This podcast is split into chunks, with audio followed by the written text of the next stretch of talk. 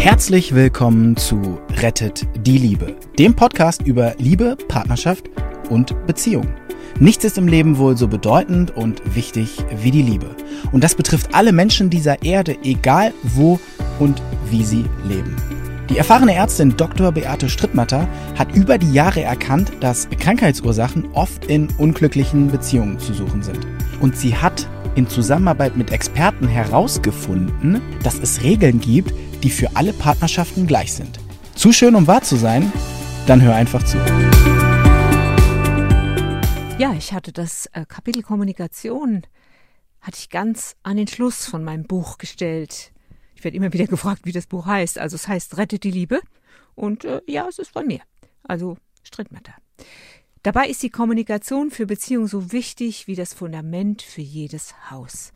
Auch wenn ihr noch so sehr Schattenspiegel und Sound der Kindheit und das alles im Gepäck habt, selbst wenn ihr das alles klärt und ihr habt die Kommunikation nicht im Griff oder ihr habt Fehlannahmen über die Kommunikation, dann wird das nichts. Ähm, und Millionen Paare scheitern alleine daran, dass sie davon ausgehen, der andere wüsste schon, was man selbst denkt, fühlt und braucht.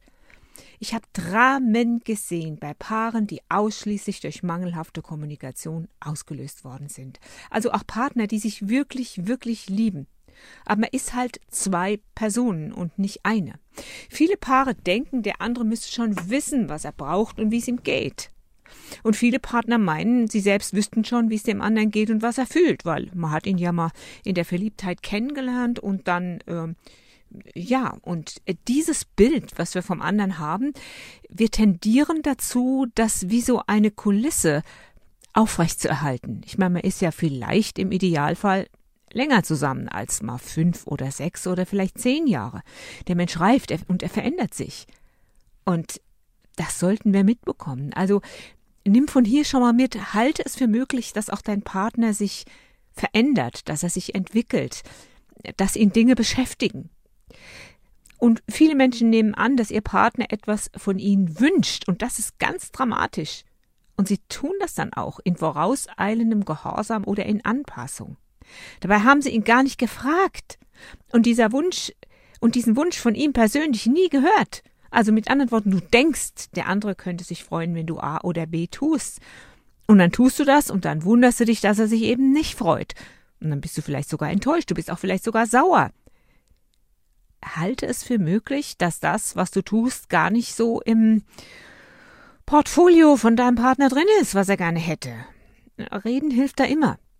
Und wenn man noch annimmt, dass der andere das gut findet, was man jetzt gerade tut und dass man ihm einen riesen Gefallen tut, dann verwechselt man noch seine eigene Erlebniswelt mit der Realität des anderen und man kommt gar nicht drauf, dass der andere die gleiche Situation vielleicht ganz anders wahrnimmt.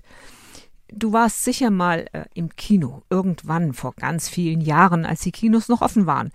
Und ähm, wenn du dich mal zurückerinnerst, gab es da vielleicht Gespräche mit deinem Partner oder vielleicht warst du auch mit einem Freund im Kino, ähm, wo du gemerkt hast, ups, äh, wir haben den Film ganz verschieden wahrgenommen. Oder du warst mal im Theater, der andere fand's blöd und du fandest das richtig cool. Äh, ja, deshalb hier die wichtigsten Regeln. Dein Partner kann deine Gedanken nicht lesen. Liebende sind keine Hellseher. Halte für möglich, dass der andere eine andere Erlebniswelt hat als du. Wenn du gut drauf bist, geh nicht davon aus, dass der andere es auch ist. Eine liebe Freundin, eine Psychologin, erzählte mir von einem Gespräch mit ihren halbwüchsigen Kindern. Die waren samt Partnern bei ihr zu Besuch, also Psychologin, meine Freundin und ihre halbwüchsigen Kinder, das sind vier Stück, die waren mit ihren Partnern bei ihr zu Besuch. Und jetzt kommt's, das Thema war doch tatsächlich, wir wünschen uns, dass unsere Partner erahnen, was wir brauchen. Sie, die als Profi ihren Patienten täglich erzählt, dass das eben gerade nicht funktioniert und dass das eine Falle im Beziehungsleben darstellt, musste erstaunt zur Kenntnis nehmen, dass die Jugend von heute die Jugend von heute, ne? Wir waren damals die Jugend von heute, von damals, dass die Jugend von der gleichen Unmöglichkeit träumt wie damals ihre Eltern und deren Eltern. Nach dem Motto, wenn der Partner uns nur genug liebt, dann sollte er wissen, was wir denken Woher kommt diese absurde Annahme, die sich wie eine grassierende Seuche weltweit durch alles, alle Liebesgeschichten zieht? Und warum haben Partner eine so innige Sehnsucht, ohne Worte verstanden zu werden? Du glaubst es nicht. Dieser Wunsch kommt aus der Babyzeit. Dort hatten wir in der Regel eine Mutter, die ganz auf uns fixiert war, die wusste genau, was wir damals brauchten, und das ohne Worte, war es nicht so? Und fühlt es sich rückblickend der Gedanke nicht auch wundervoll an? Romantik pur? Aber mal ehrlich, welche Bedürfnisse hatten wir denn damals? Trinken, schlafen, auf den Arm genommen werden, volle Windel trockengelegt werden. Naja, war das viel? Nee. Und mal ganz ehrlich, wenn du eine Mutter bist, unsere Säuglinge mit diesem Anliegen zu begreifen, das fiel uns doch nicht schwer, oder? Allein davon abzuleiten, die oder der Geliebte müsste genauso hellsichtig sein wie damals Mama, ist schlicht fahrlässig. Das wäre, als würde man die Regeln vom Bobbycar aufs Auto übertragen. Also wir lernen, wenn wir Babys sind, Liebe ist, es gibt ja diese Liebescartoons, Liebe ist, damals abgeleitet von der Mama, wenn man ein Bedürfnis hat, dass der andere das dann checkt ohne dass man was sagen muss. Und das kommt tatsächlich von daher. Und leider kommt noch eine weitere Einsicht aus der Babyzeit dazu, die ungefiltert und unreflektiert wie ein Reflex auf die erwachsene Partnersituation übertragen wird und dort großes Unheil anrichten kann. Achtung! Wenn wir nur laut genug schreien, wird Mama unsere Wünsche schon erfüllen. Hast du das schon mal erlebt?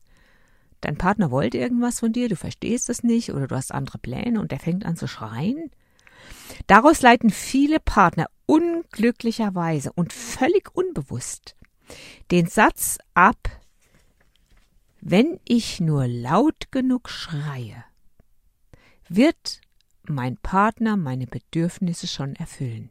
Ist das nicht fatal? Vielleicht hast du es schon mal erlebt, dein Partner wurde laut im Streit. Wie ging's dir da? Hast du dich animiert gefühlt, einfühlsam, freundlich, verstehend und sanft zu ihm zu sein? Wahrscheinlich nicht, oder?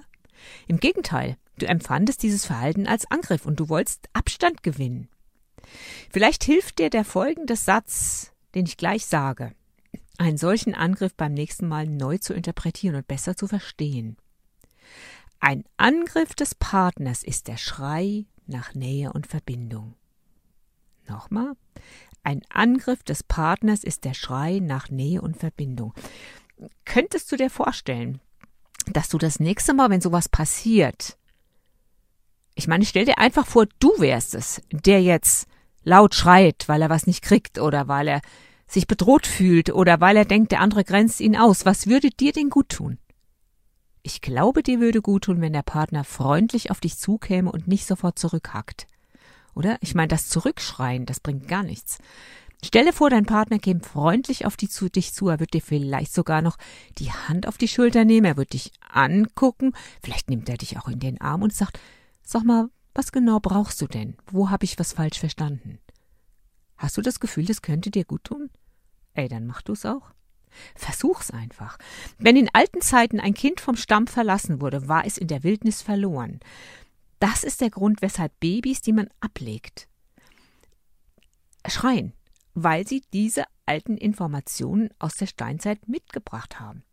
Die moderne Wissenschaft der Epigenetik hat solche Zusammenhänge der Vererbung von reflexhaften Emotionen, also Emotionen, die spontan kommen, über die wir gar nicht bestimmen können, über so viele Generationen nachgewiesen. Auch wenn uns unser Partner uns wichtige Bedürfnisse nicht erfüllt. Was ist das wichtig? Was ist wirklich wichtig? Wichtig ist Nähe, Zugehörigkeit, Unterstützung, Aufmerksamkeit, Verständnis. Dann werden noch, bevor es sich der erwachsene Mensch klar machen kann, auch bei ihm die Notprogramme, was für Notprogramme? Die Notprogramme des Überlebenskampfs ansprechen. Er ist in diesem Moment wieder das Baby von damals. Das passiert übrigens auch bei Überforderungssituationen auf der Arbeit. Beobachte dich hier mal, wie es dir da geht. Tritt einen Schritt zurück und frag dich, was passiert hier eigentlich wirklich, wenn ich die Präsentation nicht rechtzeitig abgebe? Muss ich dann sterben? Stirbt meine Familie? Habe ich noch zu essen? Muss ich mein Haus verkaufen? Solche Fragen sind total hilfreich, um aus der gefühlten Lebensbedrohung auszusteigen. Erinner dich mal, du hast zuletzt vielleicht irgendwo einen Stress gehabt. Du wolltest nur einen Plan erfüllen, eine Deadline einhalten, den Chef nicht enttäuschen oder der Kollegin hast du was zugesagt. Und du kriegst plötzlich diese bekannten Bauchschmerzen und das ist tatsächlich Todesangst. Warum können wir uns bei Freunden eigentlich anders verhalten als in der Partnerschaft? Warum macht es uns weniger aus, wenn sie mal ein Versprechen nicht einhalten oder wenn sie unzuverlässig sind? Ganz einfach. Mit dem Partner sind wir oft in der hinderlichen Verstrickung unserer alten Elternbeziehung, bei Freunden in der Regel nicht. Mit anderen Worten, rede. Sprich darüber, was du fühlst. Sprich darüber, wie es dir geht. Sprich darüber, was du dir wünschst. Von Lukas Michael Möller, leider ist er schon gestorben, der große Psychiater in Frankfurt, kam dieser treffende Satz.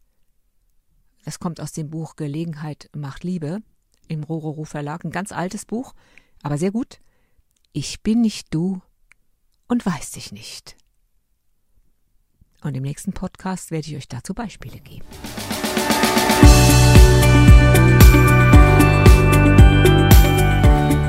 Und wie war es? Wenn es euch gefallen hat, dann abonniert gerne den Podcast.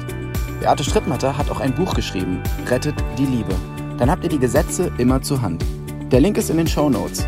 Macht's gut, bis zum nächsten Podcast.